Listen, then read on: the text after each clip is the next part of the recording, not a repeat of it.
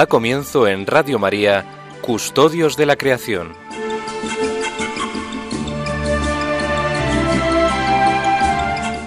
Dirigido por Lorena del Rey.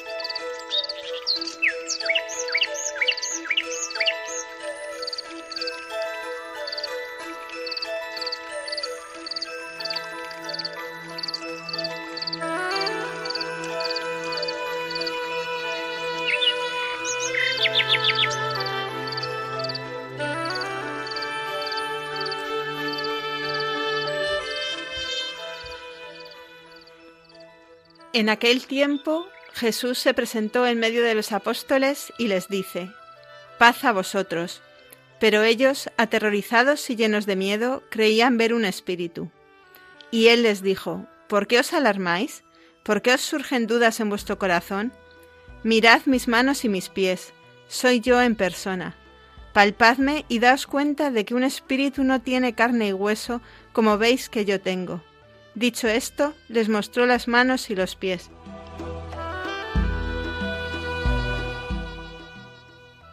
Pero como no acababan de creer por la alegría y seguían atónitos, les dijo, ¿Tenéis ahí algo de comer?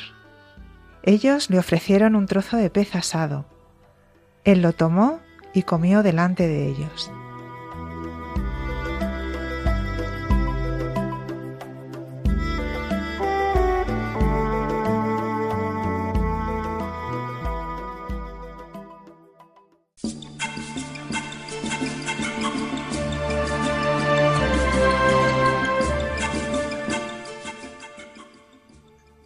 Tardes a todos, queridos oyentes.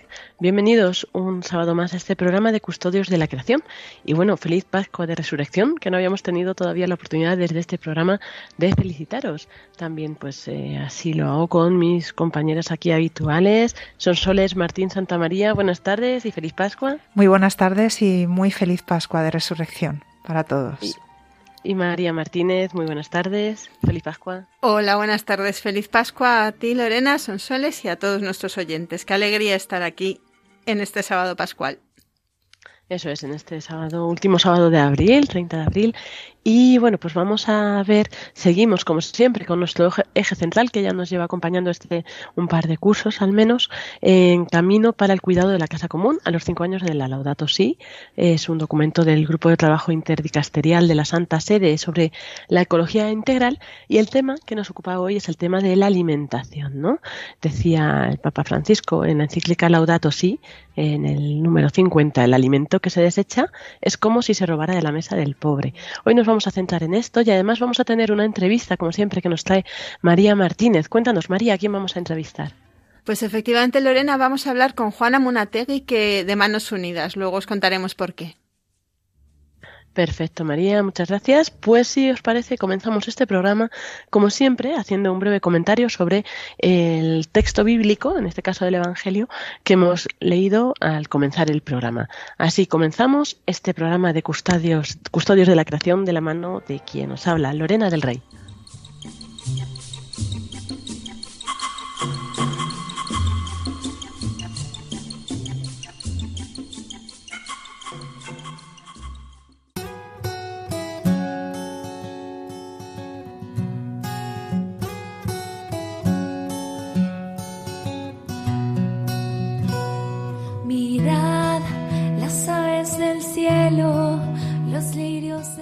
Y bueno, como no podía ser de otra manera, comenzamos este programa de Custodios de la Creación con este texto que tan, tan de Pascua, ¿no? Tan pascual, tan de resurrección. Y bueno, pues hemos elegido este texto, quizás os pueda parecer que no tiene mucho que ver con nuestro tema, pero yo creo que sí que tiene que ver. María, ¿nos quieres comentar un poco más? Bueno, pues eh, este texto para mí es muy simpático, por así decirlo, dentro de los relatos de las apariciones, porque en él vemos a Jesús, pues eso, dándonos como esas poquitas pistas, esas pocas pinceladas de cómo va a ser, ¿no? Luego también la resurrección de, de todos nosotros en, en, la carne también, ¿no?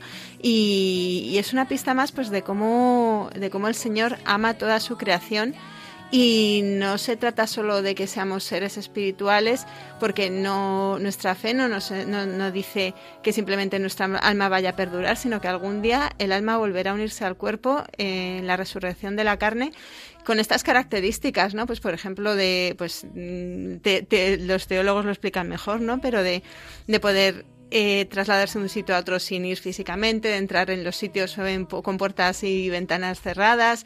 Y esto, pero a la vez, esto que pasa tan simpático, ¿no? Que para que hace Jesús, para que los apóstoles vean que no es un fantasma, les pide comida y come delante de ellos. Me, la verdad es que me parece un gesto muy bonito pues eh, de cómo en cierto sentido, eh, de otra forma misteriosa que todavía no conocemos, pero también estamos llamados a, después de la muerte y después de que resucitemos, pues a tener esa forma misteriosa de relación con el mundo creado.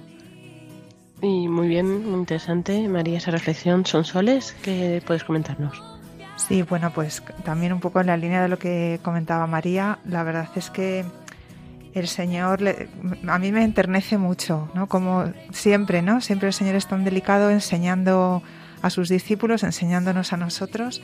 Nosotros a lo mejor ahora podemos tener muy interiorizada la resurrección, a veces creo que no, que se nos olvida y que no y que lo damos por hecho. Pero claro, los discípulos, los apóstoles, pues están lo están viviendo y, y, bueno, pues el Señor se presenta delante de ellos, les, les enseña, ¿no? Les, les muestra las, las llagas, les porque además es también otra cosa muy bonita, ¿no? Que el Señor resucita en su cuerpo glorioso, mantiene sus llagas, su costado abierto, nos muestra además esa mm, dignidad, ¿no? Del cuerpo, la importancia del cuerpo y esa relación con el medio que te rodea y en un acto tan cotidiano como, bueno, pues vamos a comer, ¿no? Y, y esas, esas enseñanzas que va haciendo el Señor durante toda la Pascua, pues tiene esa delicadeza de, de siempre, ¿no? De, de, irnos eh, enseñando. Así que, bueno, pues eh, es bueno, muy tierna, muy bonita, muy, muy iluminadora también, ¿no? Para llevar las cosas siempre a nuestra vida cotidiana, ¿no? Nos tenemos que ir a sitios lejanos, sino que en nuestra vida cotidiana, pues es identificar al, al Señor. Gracias, Sonsoles. Yo estaba pensando, a mí me recuerda ¿no? a lo que dice luego eh, San Pablo, ¿no? que, que habrá unos cielos nuevos y una tierra nueva, no, no una aniquilación de, de todo lo existente, eso decía uno de los papas. Y, y bueno, pues es que es esto, ¿no? Que nos demuestra que la naturaleza la lleva a plenitud, no que que la elimina, o sea, cuenta con ella, ¿no? Cuenta con nuestra naturaleza, cuenta con la creación, cuenta con nuestro mundo, ¿no? Y, y por eso pues tenemos que cuidarlo y pues como decimos siempre, esa tarea, ese don que nos ha encomendado el Señor, pues cuidarlo, llevarlo a plenitud, porque luego pues en algún momento pues Él lo elevará a esta dignidad, ¿no? De como pues como de cuerpo resucitado, ¿no? Pues a eso habrá una nueva creación, pero a partir de la, de la actual. Entonces, bueno, pues eso es lo que, que tenemos en cuenta. Así que ya si os parece vamos a pasar al tema central que nos ocupa hoy, como decíamos, este tema de la alimentación con sonsoles.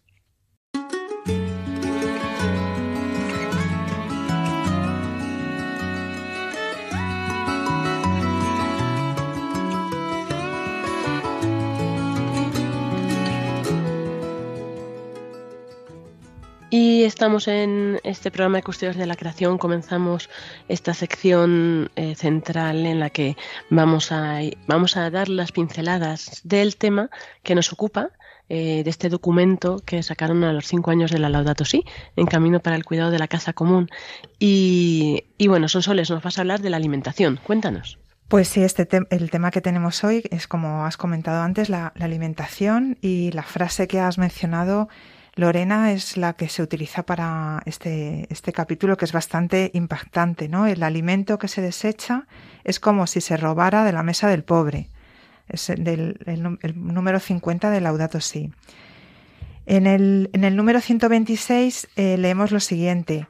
Hay una gran variedad de sistemas alimentarios campesinos y de pequeña escala que sigue alimentando a la mayor parte de la población mundial, utilizando una baja proporción del territorio y del agua, y produciendo menos residuos, sea en pequeñas parcelas agrícolas, huertas, caza y recolección silvestre o pesca artesanal.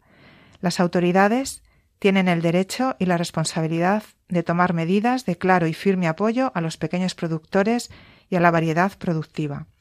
Bueno, pues esto que se nos eh, lo, acabo de leer de, Laudato Si, vamos a, comentarlo un poquito, voy a comentarlo un poquito. Por un, por un lado, pues el, tema de la, de la alimentación en la, en la encíclica se clasifica en el más amplio sistema económico mundial, es decir, lo que hace es evidenciar la insuficiencia causada por la desigualdad, la falta de diversificación, el, impacto ambiental y el modelo dominante de producción destinado al consumo.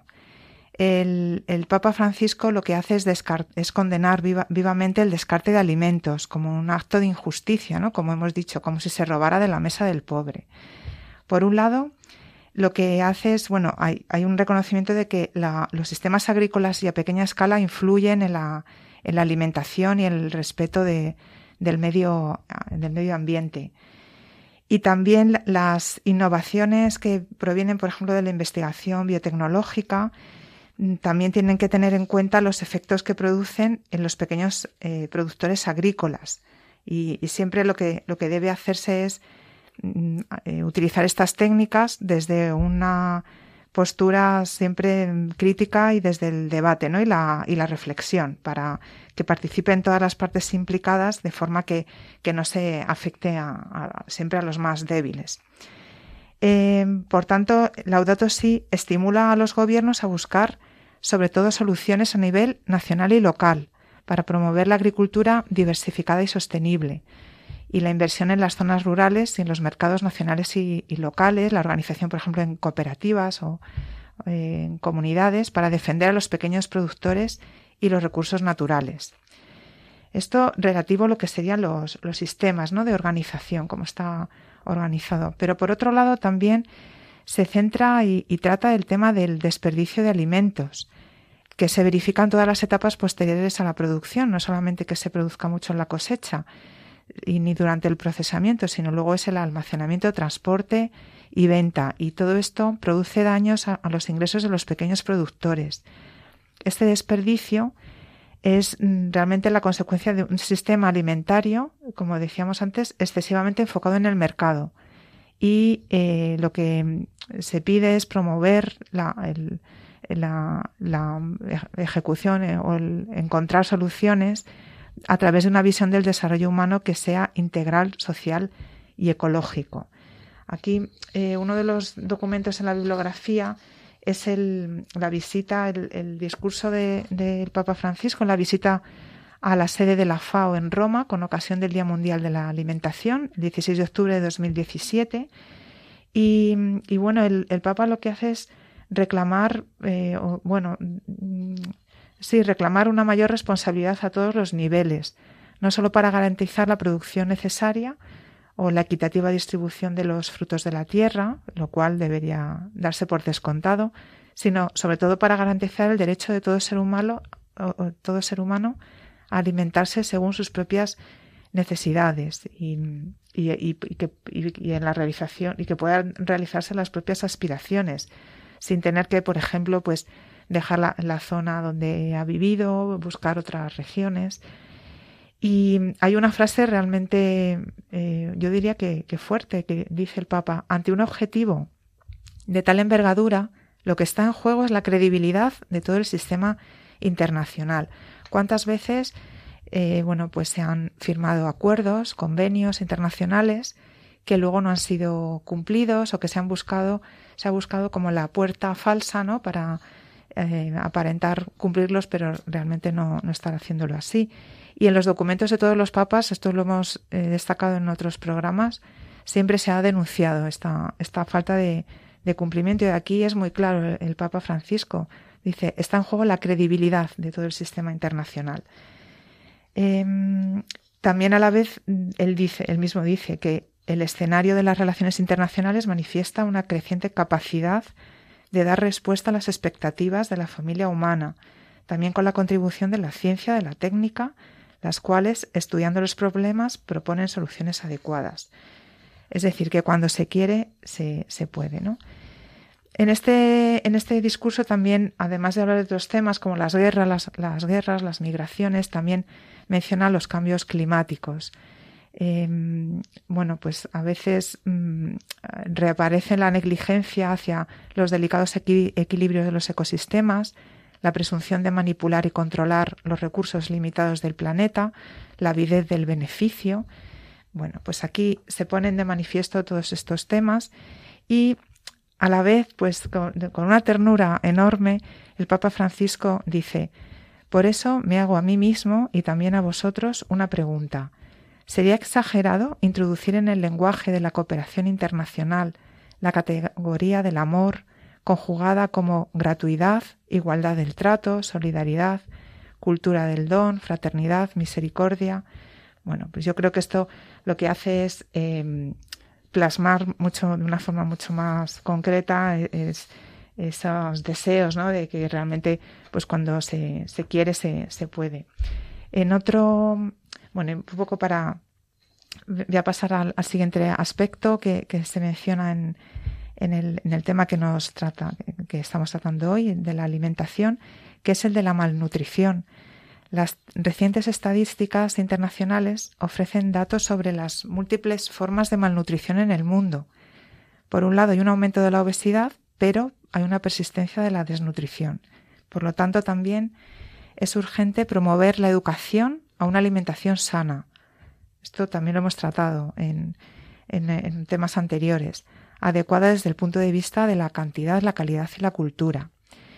Y también es, eh, es muy importante, eh, incluso podríamos decir aún más importante, comprender el impacto de la degradación ambiental sobre aquellos que dependen en modo particular de la tierra y del agua para su alimentación y su sustento.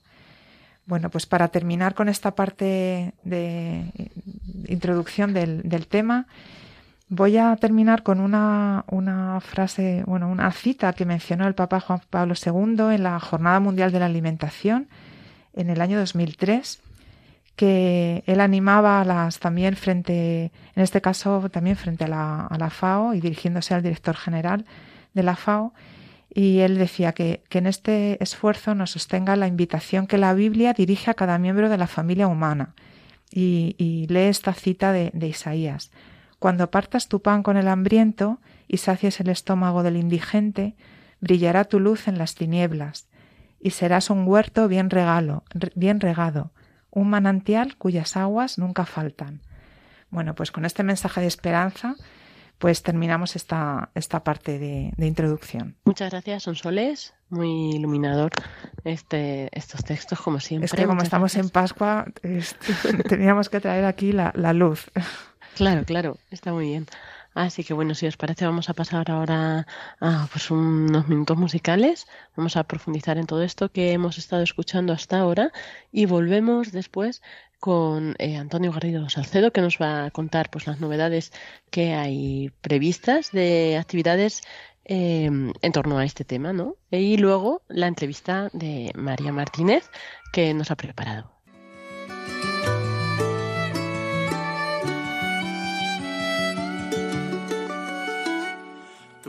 Like my mother, she called my name. I whispered over the cars, the cries and the clamor. The lake like a mirror looked back at me, reflecting no fear, no fault, finding not one, a single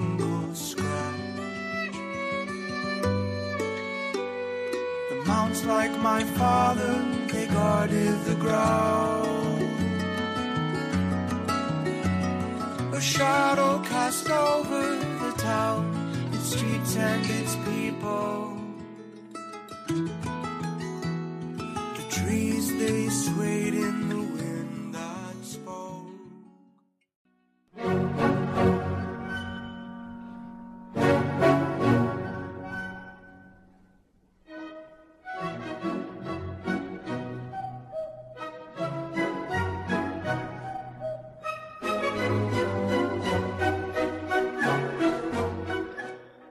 como hemos anunciado antes de esta pausa musical, pues eh, vamos ahora a entrevistar a Antonio Garrido Salcedo, que es pues el responsable del movimiento Laudato Si en España y siempre nos trae las noticias, novedades que se hacen pues de eventos relacionados con nuestra temática en toda España. Eh, buenas tardes, Antonio. ¿Qué tal, Lorena? Muy buenas tardes. Encantado de estar aquí de nuevo. Sí, nosotros igual, de que nos cuentes pues todas las actividades que tenéis, que siempre son muy interesantes. Así que nada, te dejo que nos vayas comentando. Bueno, estamos arrancando el mes de mayo y yo creo que va a venir con muchísima actividad. Vamos a hablar un poco en principio de lo que tenemos a corto plazo. Por un lado, os recuerdo a nuestros amigos de Chiminef en Zaragoza el próximo martes a las 9 de la noche tendrán su momento de, adoración y de para aquel que quiera sumarse en la parroquia de la presentación, en la capital de, del Ebro. Y luego, por otro lado, la actividad que también hay programada para el sábado de la próxima semana es esta peregrinación que se está promoviendo desde la Delegación para el Cuidado de, la Creación de la Archidiócesis de Guadalupe. Sabemos que están promoviendo el Camino de Guadalupe, entonces lo están realizando en diversas etapas. Empezaron en septiembre del año pasado, del 2021, tuvieron en abril la última etapa y la próxima viene el próximo sábado, día 7 de mayo, para todos aquellos que quieran sumarse va a ser la etapa que conecta Monte Aragón con Talavera de la Reina. Yo creo que el recorrido será de unos 20 kilómetros para aquellos que les guste el tema del senderismo y nada, será un momento de, reflexión, de caminar y de compartir con esta delegación de Toledo y lo mismo eso, a todo el que quiera que se sume a, a participar en esta actividad. Luego tendrán eso, otras etapas en el mes de junio, en julio y ya terminarían en septiembre con la última etapa que llegaría a los pies de la Virgen en Guadalupe. Y luego ya tenemos, por otro lado, ya a medio plazo, la celebración de la Semana Laudato Si. Yo creo que es una de las grandes épocas del año de actividades. Este año la semana va a ser la semana que va desde los días domingo 22 de mayo hasta el domingo 22 de 9.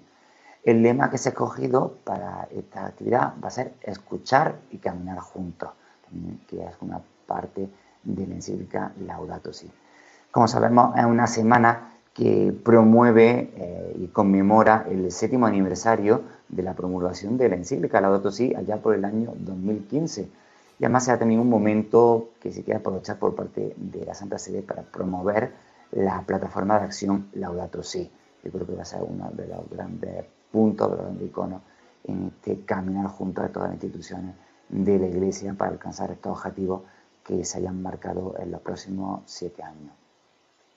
Así por comentar muy muy rápidamente eh, todos los tipos de actividades que va a haber, si se comenzará con una oración el sábado 22 de mayo a, las 12, probablemente con el Rey Cheli desde San Pedro, con el Papa Francisco, habrá momentos de oración, actividades para conocer más acerca de la biodiversidad, escuchar más acerca del grito de los pobres, tema de combustibles fósiles, tema de inversión.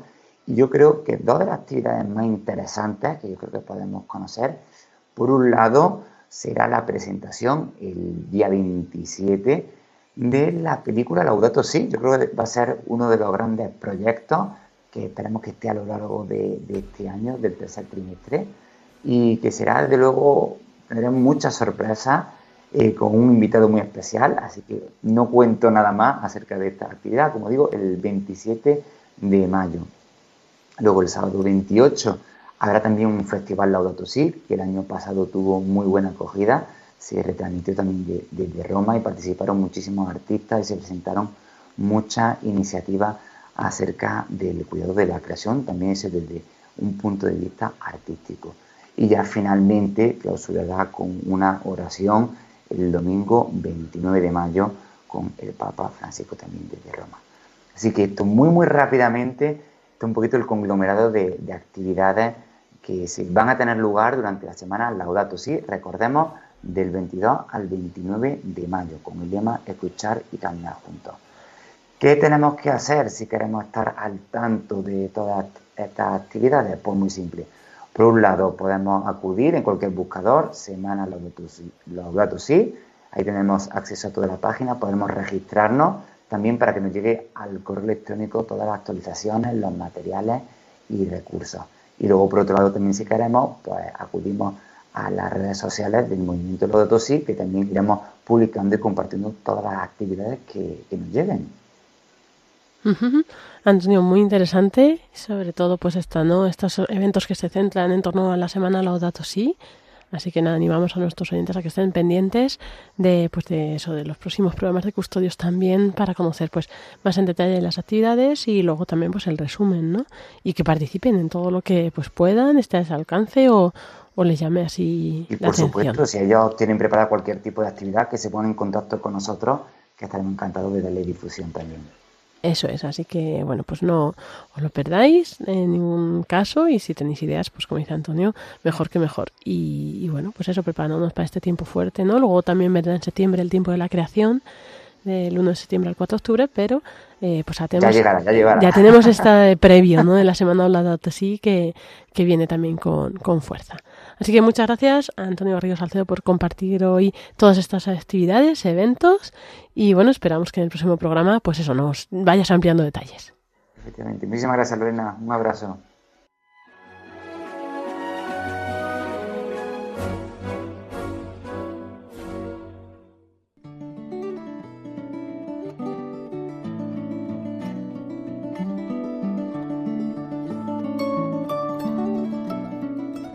Seguimos en este programa de Custodios de la Creación y bueno, María Martínez nos trae como siempre una entrevista muy interesante hoy relacionado con el tema central que nos está ocupando, que nos ha expuesto Sonsoles en la primera parte. Eh, María, eh, o sea, que es de alimentación, perdón. María, cuéntanos, eh, pues ya nos has presentado al principio a, a nos traías, pero cuéntanos un poco más de él.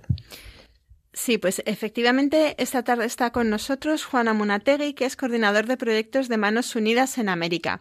Y os voy a explicar un poquito por qué. Eh, muchos, muchas entrevistas que hemos hecho ya en los programas de una forma u otra han tratado el tema de, pequeños proyectos de la agricultura. De hecho, pues en el último programa que hizo este equipo hablamos de un proyecto de agricultura ecológica para promover también el trabajo en, en África. Entonces, pues como ya habíamos hecho alguna entrevista parecida, me parece interesante que alguien que coordina proyectos de muchos sitios distintos, muchos de los cuales están relacionados con la alimentación, pues nos diera una visión un poco más de conjunto. Y por eso tenemos aquí a Juan. Hola Juan, buenas tardes.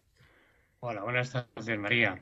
Muchas gracias por invitarme a participar en nombre de Manos Unidas en vuestro programa. Pues nada, un, placer para nosotras. Oye, Juan, cuéntanos un poco en qué veis vosotros en concreto estas cosas, este pequeño diagnóstico que viene en el documento que he hecho son soles, eh, ¿cómo lo veis vosotros en los problemas de fondo el, en el ámbito de la inseguridad alimentaria? Pues en este caso en concreto en América, que es el continente en el que tú trabajas. ¿Qué causas hay detrás de que mucha gente pase hambre o no tenga una alimentación adecuada? Bueno, la verdad es que eh, estaba escuchando, si ya habéis hablado de muchas de esas causas de la relación con el medio ambiente, nuestros hábitos de consumo, la producción agrícola a gran escala frente a los pequeños productores. Pero antes de nada, podemos hablar después de todos estos puntos, quería eh, comentar la importancia que damos en Manos Unidas a la, inseguridad alimentaria para poner un poco el tema en nuestro contexto práctico. Nosotros, como sabéis, somos una ONG de Desarrollo y, por otra parte, una asociación pública de fieles de la Iglesia Católica que promovemos el desarrollo de los países desfavorecidos. Nacimos en 1960 con el objetivo de luchar contra el hambre, precisamente, la pobreza y las causas que la producen, y trabajamos en los sectores de educación, salud, agua y saneamiento, derechos de las mujeres y equidad, derechos humanos y sociedad civil, medio ambiente y cambio climático y, por encima de todo, en alimentación y medios de vida, que nos ocupa un tercio del de, eh, presupuesto general de Manos Unidas y, en el caso de Latinoamérica, el 50% del presupuesto. Oye, y, bueno, ya decías que en realidad muchas de las cosas que veis vosotros coinciden con lo que hemos comentado aquí, pero ¿qué papel juega en todo ello eh, nuestra forma de consumir? Eh, ¿Cómo está relacionada nuestra forma de consumir con estas prácticas en el ámbito de la producción de alimentos y con que en otros lugares del mundo pueda haber problemas de hambre o de mala nutrición? Bueno, pues realmente sí que hay una relación, y hay una relación entre el hambre que sufren los países del sur y el consumo eh, abusivo y responsable de los países del norte. y os daría dos datos.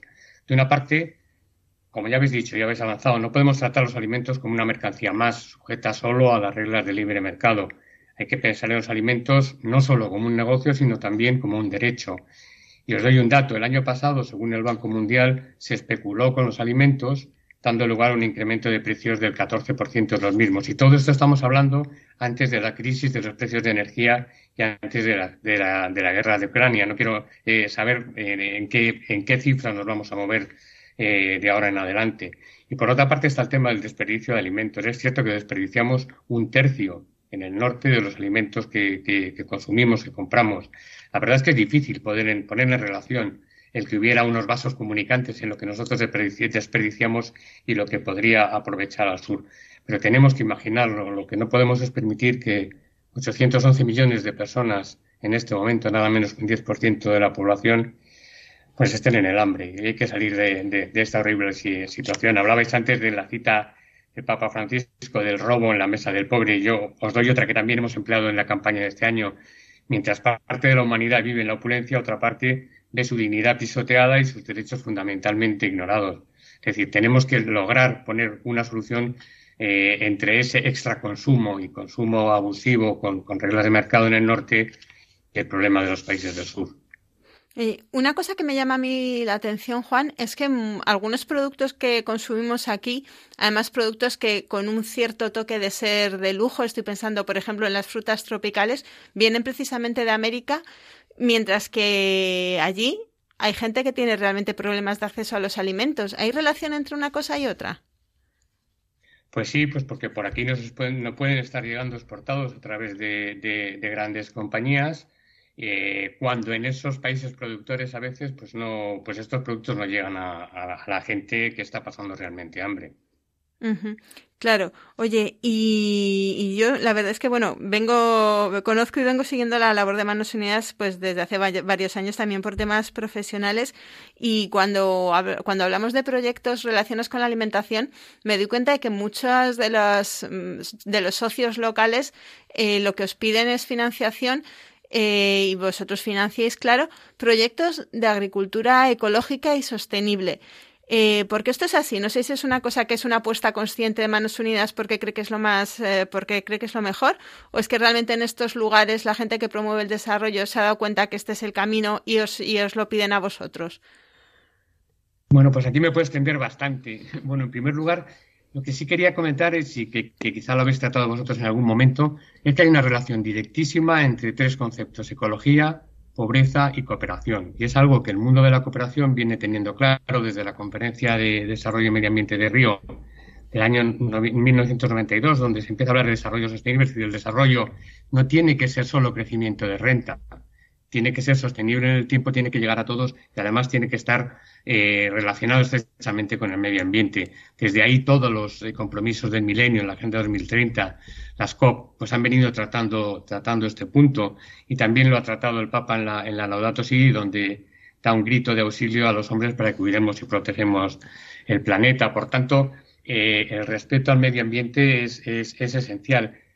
Y por otra parte, pues os comentaría que Manos Unidas no tenemos personal en el terreno. Nosotros trabajamos desde España, eso sí, viajamos mucho a los países para conocer los proyectos, pero eh, trabajamos con socios locales, con socios locales de plena confianza y son esos socios locales y son los eh, beneficiarios de los futuros proyectos. No olvidemos que hay que darle protagonismo a la gente en su propio desarrollo. O sea, nosotros no podemos decirle a la gente cómo tiene que desarrollarse. Tenemos que esperar a que la gente nos pide, nos pida lo que necesita para su desarrollo, pues lo que nos piden precisamente son estos, eh, estos proyectos de, de agroecología y estos proyectos de soberanía alimentaria de los que podemos hablar muy extensamente. Y, cuéntame un poco, eh, me imagino que con tanto viaje y tanto intercambio también nos habrán explicado un poco por qué esa apuesta eh, desde las comunidades de origen, porque en esos modelos, o sea, en esos países estos modelos coinciden también con otros proyectos más masivos, de monocultivos, de, otro montón de cosas que, en apariencia parece que son lo que puede ser más rentable y tal, pero las comunidades locales siguen apostando, siguen pensando que para ellos es mejor la agroecología, eh, la producción sostenible. ¿Por qué? ¿Por qué os dicen que esta es su prioridad? Pues mira, porque los sistemas de producción intensivos y a gran escala, los, monocultivos, la, ganadería extensiva, pues como se está produciendo en los países del sur, eh, lo que está persiguiendo es el enriquecimiento de unos pocos. A, la gente del lugar le llega poquísimo, le llega a los pocos que trabajan a lo mejor en esas grandes estancias con unos salarios eh, pues realmente mínimos. Eh, pero además se, se, explota la tierra con una visión muy cortoplacista, sin importar la deforestación, sin importar el uso de productos que dañan las tierras y el agua, y en definitiva creando un problema, eh, un problema más que una solución a largo plazo. Frente a esto, pues sale este, este sistema, esto nuevo de producción a, pequeña escala, estos proyectos de soberanía alimentaria ligados a la agroecología, que en realidad son, son conceptos eh, o proyectos globales que engloban varias dimensiones, la ambiental, la social, la económica y la política la ambiental obviamente para lograr una integración entre los ecosistemas agrícolas y los alimentarios, la social es sustentar además el tema en las culturas locales y reforzando las estructuras sociales, la económica promoviendo redes de distribución local y reforzando la economía solidaria y la política haciendo que pase el centro de poder de los sistemas alimentarios, y esto es lo más importante, que pase de las grandes corporaciones a los pequeños productores. Claro, y esto, eh, si no me equivoco, además eh, está vinculado el tema de la, de la agroecología, por ejemplo, con lo que viene siendo la resiliencia y la adaptación frente al cambio climático, ¿no?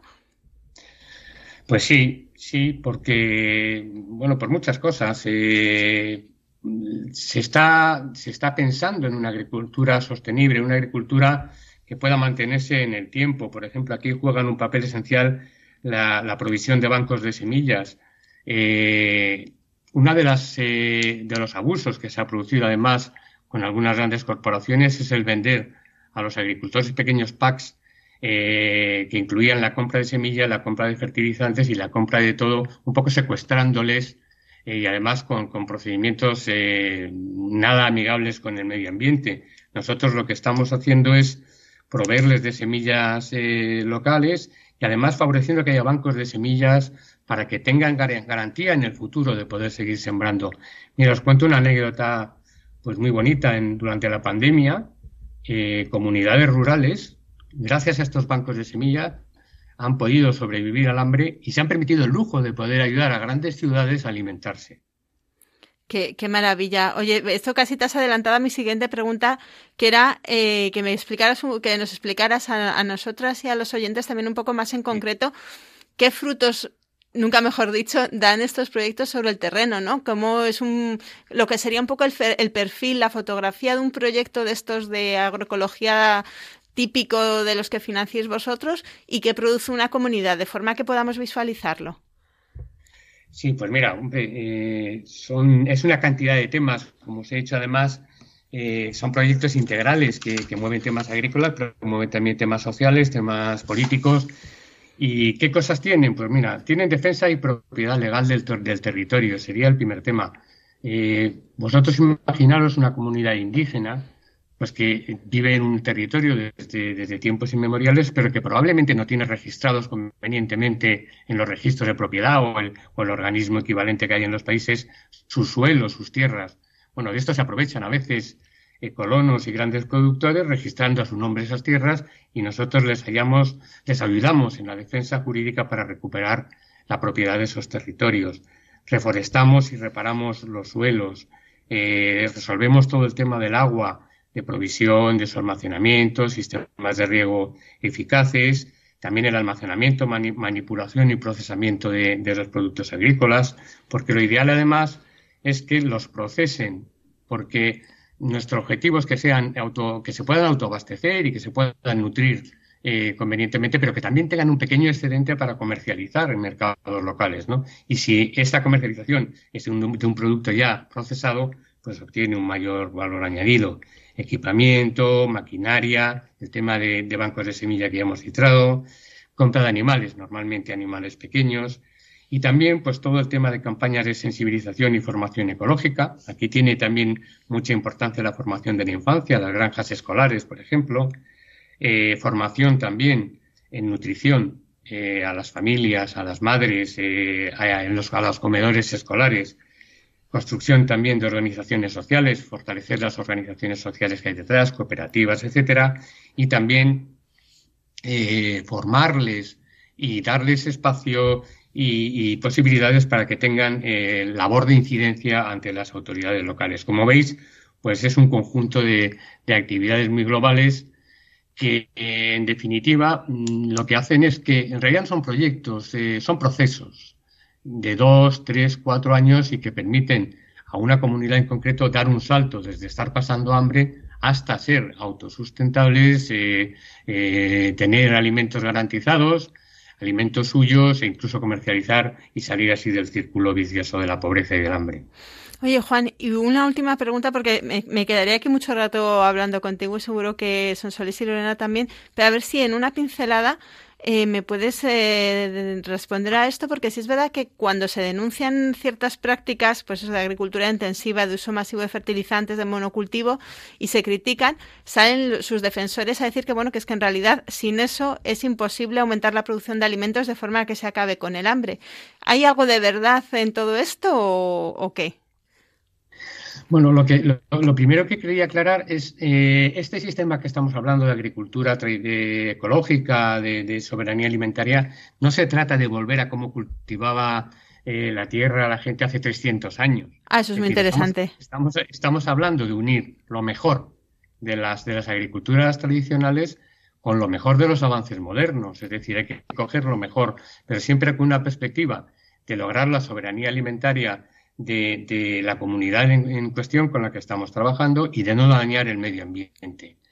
Eh, este es un modelo y en el otro, como os decía antes, está el modelo de las grandes explotaciones. Si las grandes explotaciones eh, eh, actuaran así y actuaran mirando a largo plazo y actuaran no solo mirando el corto plazo y el beneficio de, de, sus propietarios, sino también beneficiar a las comunidades donde están asentadas, serían tan válidas como, como, como los pequeños agricultores, pero lamentablemente esto no es lo que, esto no es lo que vemos, ¿no? Claro, pues aclarado queda, Juan. Muchísimas gracias por haber estado aquí con nosotros. Enhorabuena por toda esta labor de de invernadero de tantas pequeñas iniciativas que hacéis en Manos Unidas. Y nada, pues que tengáis también vosotros una, una feliz Pascua a vosotros y todos los socios de Manos Unidas en todo el mundo. Eh, Juana Munategui, coordinador de proyectos de Manos Unidas en América, gracias por haber estado con nosotros. Muchas gracias, María, encantado.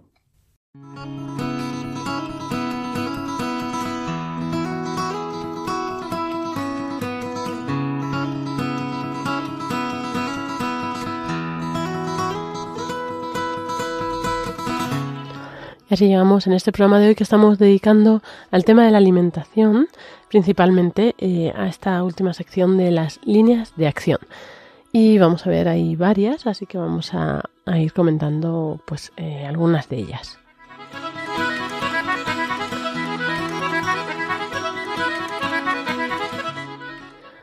Comenzamos eh, potenciando la realización del derecho humano a una alimentación adecuada y considerarlo como la base efectiva de todo el ciclo de producción, distribución, consumo de alimentos.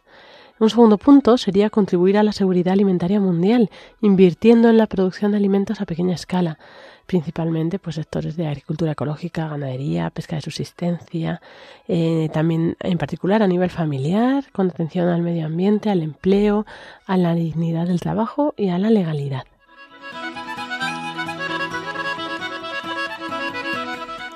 Un tercer punto es promover métodos adecuados al acceso de la propiedad y al uso de la tierra, especialmente favoreciéndolo para mujeres y jóvenes, permisos para la pesca, compra de semillas, crédito responsable, capacitación y seguros, dando prioridad al uso de la tierra para la producción directa de alimentos más que de productos no alimentarios o combustibles, y así pues contrastando el monopolio de los terrenos y la deforestación y favoreciendo el cultivo de semillas originarias y diversificadas. Otro punto, el cuarto, sería ofrecer apoyo a las poblaciones rurales para aumentar la producción, desarrollar nuevas técnicas, promover la organización comunitaria y la participación en las instituciones locales, favoreciendo así pues, una producción de alimentos que respetara el medio ambiente, la biodiversidad, el suelo, el tiempo de regeneración de los diversos recursos, etcétera.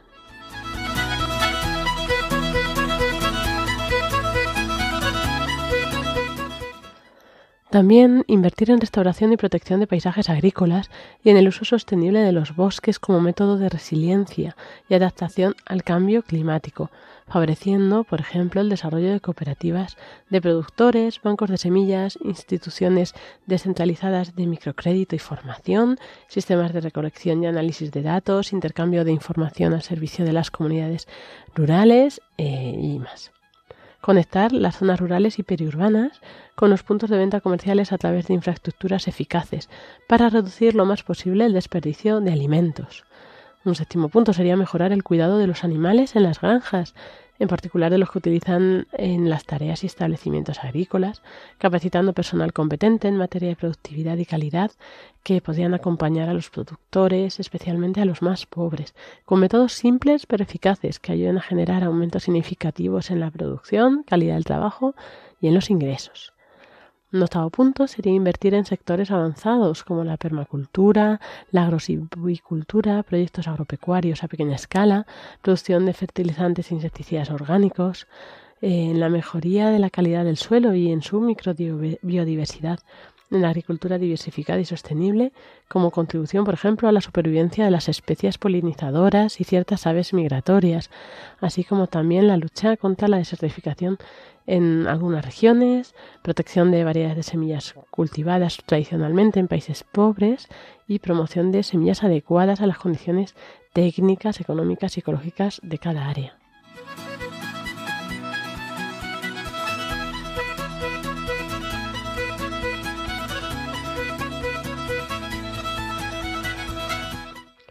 Un noveno punto sería identificar y contrarrestar los grandes proyectos agroindustriales contaminantes que prevén cultivos extensivos altamente mecanizados, a veces destinados a cultivar productos no prioritarios para el consumo humano y a menudo ocupan injustamente territorios de las poblaciones locales, optando incluso por la expulsión violenta y la deforestación a gran escala. Un décimo punto, promover debates que incluyan a todos los interesados sobre el tema de las innovaciones agroalimentarias, eh, derivadas de la investigación en el ámbito genético y financiar diversas líneas de búsqueda autónomas e interdisciplinarias que puedan aportar nuevas perspectivas.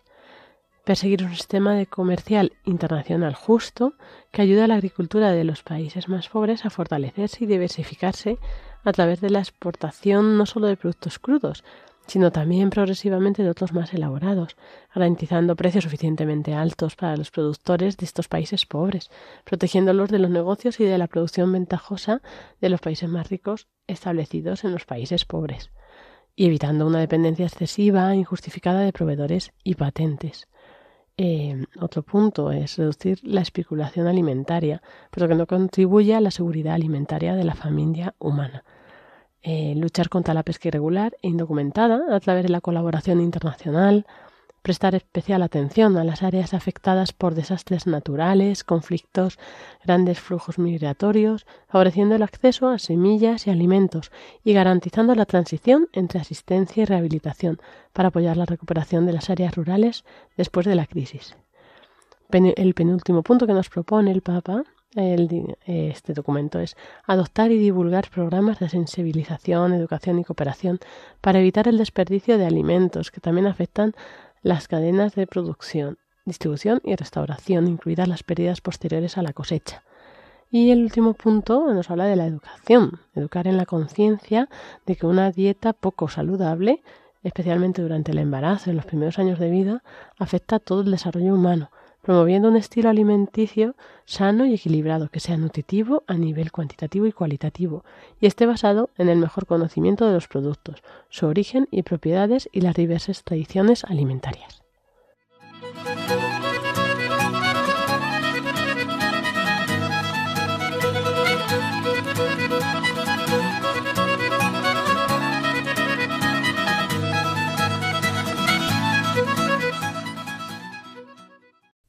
Y así llegamos a esta última sección del programa de Custodios de la Creación, en la que vamos a hacer esta pequeña breve tertulia, eh, destacando cada uno ¿no? lo que más nos ha llamado la atención. Como tenemos todavía con nosotros a Juan, también Juan, si quieres, puedes participar. Y bueno, son Soles María, pues adelante, podéis destacar eso, algo breve de lo que, con lo que os quedaríais de todo el programa de hoy. Pues mira, yo me quedo con una pincelada porque es lo que más, llamado, más me ha llamado la atención de esta conversación con Juan y es eh, el contraste ¿no? entre lo que quizás se vende como lo mejor para el desarrollo y para los países eh, empobrecidos y lo que realmente piden estas comunidades cuando se les ofrece la oportunidad de decir, oye, ¿qué, es, ¿qué creéis que es mejor para vosotros, para vivir a largo plazo, para poder alimentaros dignamente, para poder permanecer en vuestra tierra y que esta tierra siga, siga siendo habitable, ¿no? Y en ese caso, cuando se pregunta a la gente, ellos dejan muy claro que quieren estos pequeños proyectos eh, pues de, de producción eh, respetando la ecología, respetando la naturaleza. Me parece que, que hay que fiarse más de, de, estas comunidades y de, y de sus criterios, ¿no?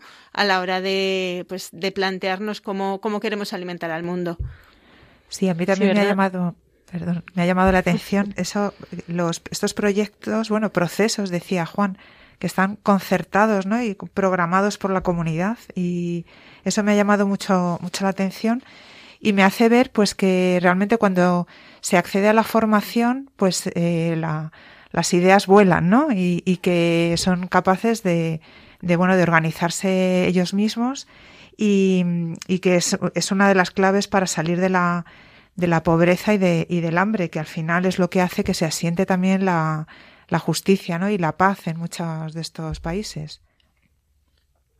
Sí, yo iba a comentar también, eh, pues eso, ¿no? El tema que comentaba Juan de, pues, que no hay que imponerle cómo hacer las cosas, ¿no? Que tienen que, hay que respetar su propio desarrollo.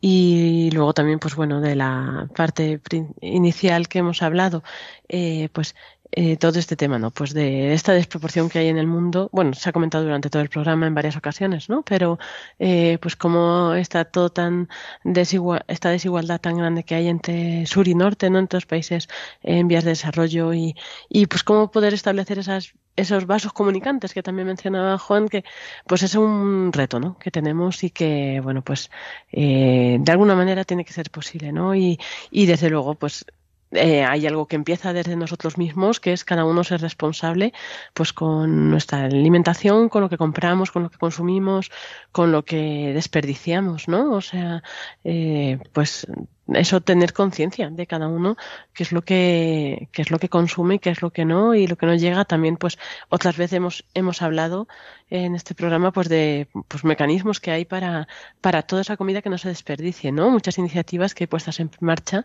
y en práctica para que pues esa comida pueda llegar a buen fin. Juan no sé si quieres comentar algo más. Nada, muchas gracias. No, bueno, y dar un dato quizá por poner un poco eh, un dato al final, eh, en Latinoamérica en los últimos tres años hemos llevado a cabo 195 proyectos de este tipo, con una inversión de 22 millones y medio de, euros, lo que ha supuesto que miles de personas salgan de la pobreza, que en concreto 195 comunidades eh, salgan de la pobreza y salgan del hambre. Pues muchas gracias, Juan, pues por esta labor eh, y por estos datos.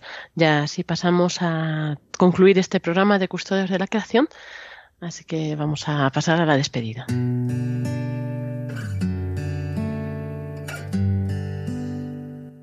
Y así llegamos al final de nuestro programa de hoy. Como siempre, se nos pasa el tiempo volando. Esperamos que hayáis disfrutado, que hayáis aprendido mucho y sobre todo que podáis poner en marcha, ¿no? en práctica muchas de las iniciativas o de las ideas que aquí pues, se han ido proponiendo, desarrollando. Y bueno, pues también, por supuesto, dar gracias al equipo colaborador, como siempre, habitual. Sol Soles Martín Santa María, muchas gracias. Buenas tardes. Pues de nada, encantada de estar aquí. Muchísimas gracias y, y bueno, pues un saludo para, para nuestros oyentes. Y María Martínez, también, como siempre, gracias por compartir con nosotros pues estas entrevistas tan interesantes, todos tus comentarios. Un placer, aquí venimos a aprender también. Y bueno, y por supuesto, pues a Juana Munateguir, que ha estado hoy con nosotros como entrevistado, coordinador de proyectos eh, de Manos Unidas para América. Muchas gracias, Juan, y bueno, pues esperamos contar contigo en un futuro también. Bueno, encantado, ¿no? Y ya, como os he dicho al principio, para mí es un placer estar eh, con vosotros y, y, os doy las gracias por dar la oportunidad de comunicar lo que estamos haciendo en Manos Unidas. Gracias. Gracias, Juan. Y bueno, pues eh, nos despedimos hasta, como decimos, eh, vamos alternándonos cada 15 días con otros dos equipos.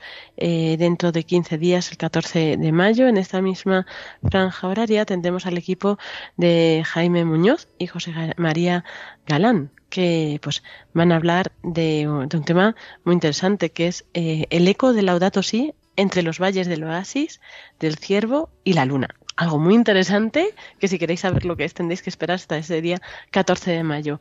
Recordamos que estamos en redes sociales también y tenemos un correo electrónico por si queréis comunicaros con nosotros. Eh, María. Custodios de la creación arroba radiomaria.es.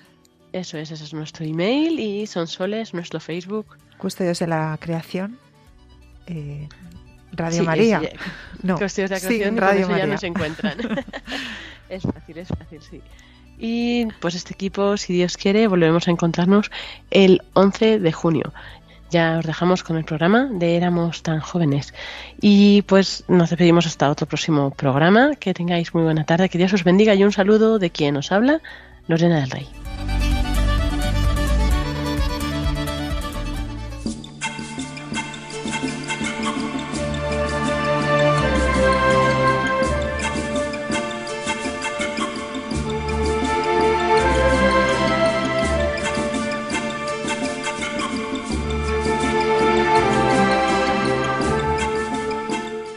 Acaban de escuchar el programa Custodios de la Creación, dirigido por Lorena del Rey.